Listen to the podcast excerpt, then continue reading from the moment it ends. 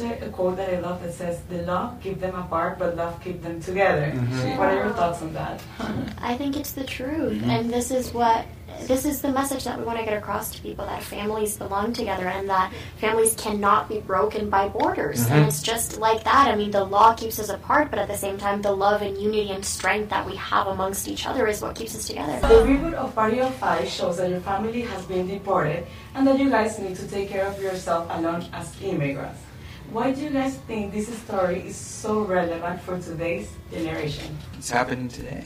You know, it's, it's it's just it's real things that are going on in this world that you know, as much as it is in the news, not a lot of people are informed on it. And I think the the more we could take uh, words off of a page of an article and, and put it in into real life and make it personable and relatable, I think we're, we're doing our job. And what are the main struggles that you guys need to face alone in order to survive as a family unit?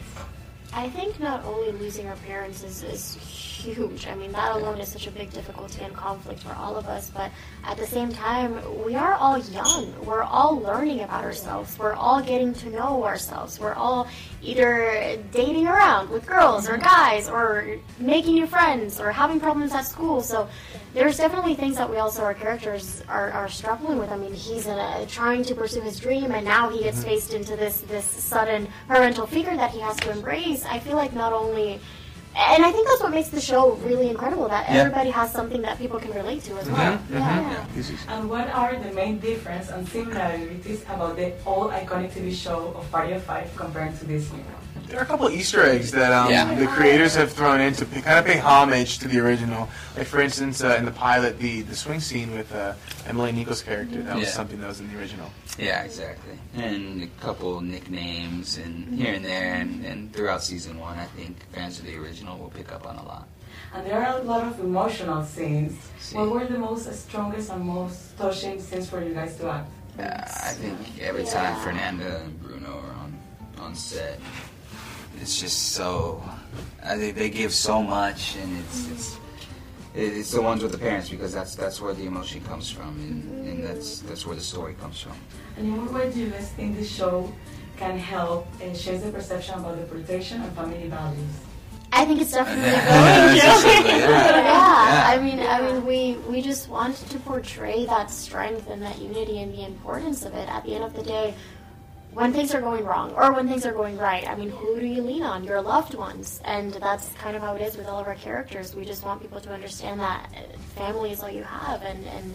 And to keep that love and kindness amongst your family. Yeah, I think the writers have done an amazing job in the writing room to to just make a story about a family and not force anything. Can you give us some insight? How was it like to film together? Where did you guys shoot? Well, we shot the pilot over in Montreal, Canada. Yes. And then we were very fortunate enough to get the uh, series picked up in LA, which is where we all live. So, And showing up to set was a joy every day. Yeah. Being, being able to see these beautiful faces and, and goof around and also do something that we love that, that has meaning behind it. It's just blessed. It doesn't even come close to describing it, but yeah, very blessed. It was so exciting to wake up every morning and get ready to go to set just to see everybody. Oh, that's Yeah. it's almost like a competition. Who can get there first to get the best parking spot? yeah, oh, that's so true.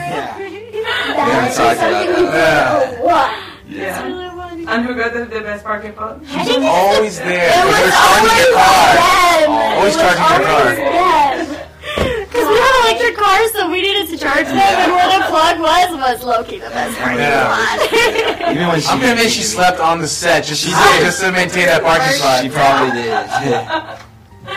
And to finish, what can the audience expect from this show? Tons of laughter, Yeah. uh, tons of tears, but I, I, I- I think just a roller coaster of emotions. Um, and I think no matter who watches it will really, really enjoy the show.